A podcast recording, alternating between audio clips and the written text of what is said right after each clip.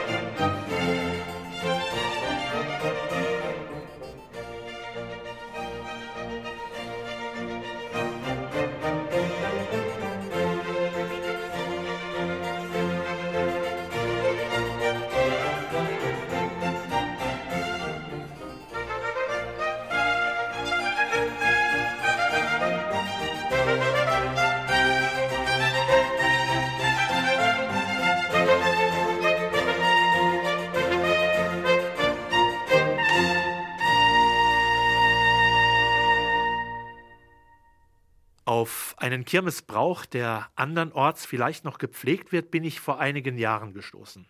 Auch dieser Brauch hat mit den Farben Rot und Weiß zu tun. Eine Fahne in diesen beiden Farben wird zur Kirmes aus einem Fenster des Kirchturms gehängt. Dass diese Fahne Zachäusfahne heißt oder im süddeutschen Raum auch liebevoll Zachal genannt wird, ist kein Zufall. Einer der biblischen Texte, die seit alter Zeit beim Kirchweihgottesdienst vorgelesen werden, ist die Zachäus-Geschichte. Die Erzählung berichtet, wie Jesus in die Stadt Jericho kommt, in der Zachäus als reicher Oberzöllner lebte. Der Evangelist Lukas schreibt über ihn Er suchte Jesus, um zu sehen, wer er sei, doch er konnte es nicht wegen der Menschenmenge, denn er war klein von Gestalt. Darum lief er voraus und stieg auf einen Maulbeerfeigenbaum, um Jesus zu sehen, der dort vorbeikommen musste. Als Jesus an die Stelle kam, schaute er hinauf und sagte zu ihm Zachäus, komm schnell herunter, denn ich muss heute in deinem Haus bleiben. Da stieg er schnell herunter und nahm Jesus freudig bei sich auf. Und alle, die das sahen, empörten sich und sagten, er ist bei einem Sünder eingekehrt. Soweit das Lukasevangelium. Den Zeitgenossen Jesu im Heiligen Land waren die Zöllner verhasste Kollaborateure der römischen Besatzungsmacht. Zudem standen sie in dem Ruf, sich zu Lasten der Bevölkerung zu bereichern.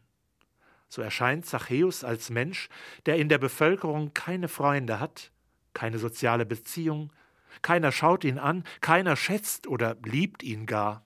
Ein Mensch in dieser Situation wird seine Bestätigung und Anerkennung nur noch mehr im materiellen und im Wohlstand suchen.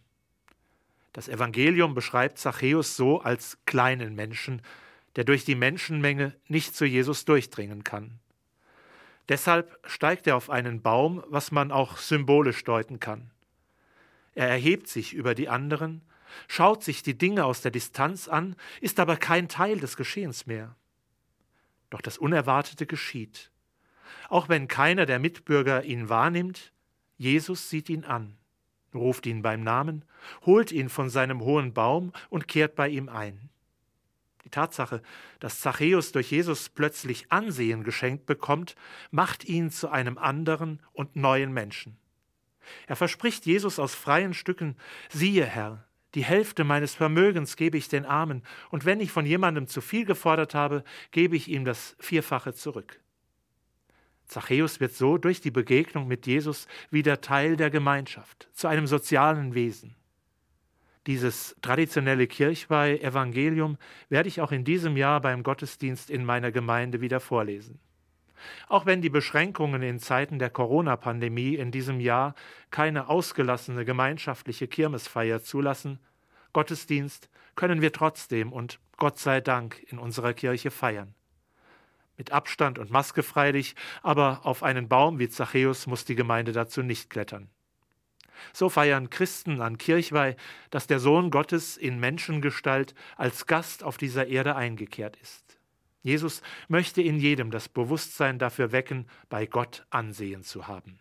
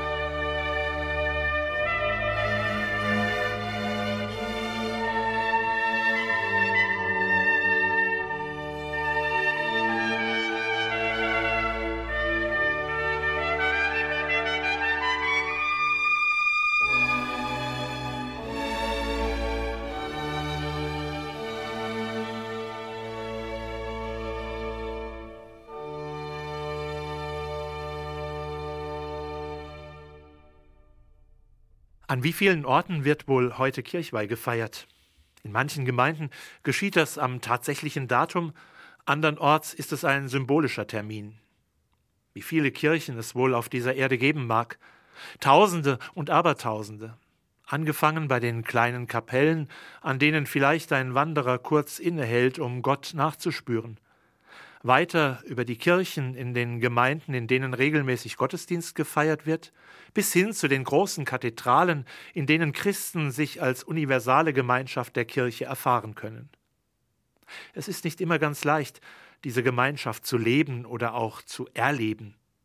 Unterschiedliche Menschen mit ihren jeweiligen Sicht und Lebensweisen, unterschiedliche Bedürfnisse und Sehnsüchte. Verschiedene Umstände, die unseren Alltag und unsere Wertvorstellungen prägen, gestalten auch die Kirche und geben ihr ihre Atmosphäre. Das gilt für die offiziellen Vertreter der Kirche genauso wie für jede Getaufte und jeden Getauften, die zum Volk Gottes gehören. Das Evangelium mit der Geschichte von Zachäus will ermutigen, mir von Jesus helfen zu lassen, meinen Platz in dieser Gemeinschaft zu finden und einzunehmen. Das für mich Spannende an dieser Geschichte ist, dass Jesus nicht an Ort und Stelle öffentlich Verbindung zwischen Zachäus und der Menschenmenge herstellt. Kirche im Sinne dieses Evangeliums beginnt bei Zachäus zu Hause, wohin sich Jesus eingeladen hat und wo er mit Zachäus ins Gespräch kommt. Vielleicht kann die aktuelle Phase des Lockdown Light mehr sein als eine Zeit, die uns nur an unser Zuhause bindet. Vielleicht ist der Lockdown Light die Gelegenheit, in der es uns Jesus leicht machen möchte, mit ihm ins Gespräch zu kommen. Vielleicht bietet sich diese Zeit an, für den Gast Jesus einen besonderen Platz in ihrer Wohnung zu bereiten, von wo aus er sie anschauen kann. Ein Kreuz an einer besonderen Stelle, die Bibel offen und griffbereit für ein kurzes und zufälliges Wort von Gott, oder eine brennende Kerze für eine Zeit des bewussten Hinhörens in die Stille. So kann das eigene Zuhause ein Ort der Gottesbegegnung und des Gebets werden. Genau solche Orte sind auch Kirchen. Unzählige gibt es von ihnen auf dieser Welt. In einer Zeit, in der das sichtbare Christentum in der Gesellschaft zu verschwinden scheint, sind sie für mich dennoch wertvolle Zeugen der Wirklichkeit Gottes einer Wirklichkeit, die nicht von der Zahl ihrer Anhänger abhängig ist. Den meisten dieser Kirchen, unabhängig von ihrer Größe, ist etwas gemeinsam. Ein Turm, der wie ein Zeigefinger in den Himmel weist und an die Gegenwart dessen erinnert, bei dem jeder Mensch Ansehen hat. Gott, der in Jesus selbst Mensch wird und auf die Menschen zugeht, sie sucht und zu einer Gemeinschaft zusammenführt. Das jedenfalls lese ich aus der überlieferten Geschichte von Jesus und Zachäus heraus. Auf einmal war es für Zachäus ganz leicht, seine Lebenspraxis zu ändern. Er hat gelernt, seine Mitmenschen in den Blick zu nehmen und versteht sich fortan als Teil der Gemeinschaft.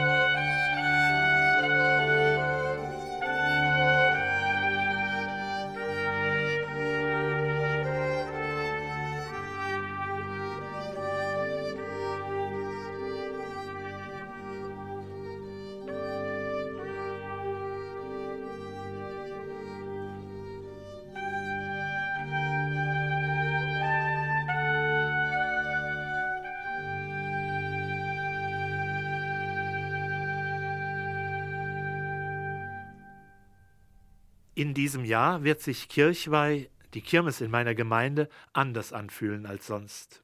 Wegen Corona. Wie viele andere Feste, die dieses Jahr schon dem Virus zum Opfer gefallen sind, wird den Menschen in der Rhön auch dieses fehlen. Der gemeinsame Gottesdienst wird mich und meine Gemeinde dennoch die Freude der Gemeinschaft mit Jesus und untereinander spüren lassen. Ganz gleich, ob in der Kirche leibhaft dabei oder per Livestream in unserem YouTube-Kanal. Etwas können wir durch die Corona-Auflagen intensiver erleben als vorher. Bisher war es im Gottesdienst üblich, den Menschen um mich herum zum Friedensgruß die Hand zu reichen, was oft sehr flüchtig passierte und manch einem oder einer gar nicht so recht war. Jetzt mussten wir uns eine Alternative zum Händedruck ausdenken. Wir schauen uns bewusst gegenseitig in die Augen. Und nachdem durch die Maskenpflicht ein Lächeln nicht mehr ohne weiteres als solches zu identifizieren ist, ersetzen wir es durch eine leichte Verneigung zueinander. So geben wir einander Ansehen. Und vielleicht berührt es den einen oder die andere so, wie Zachäus vom Blick Jesu berührt wurde. Ich wünsche Ihnen und mir einen gesegneten Sonntag.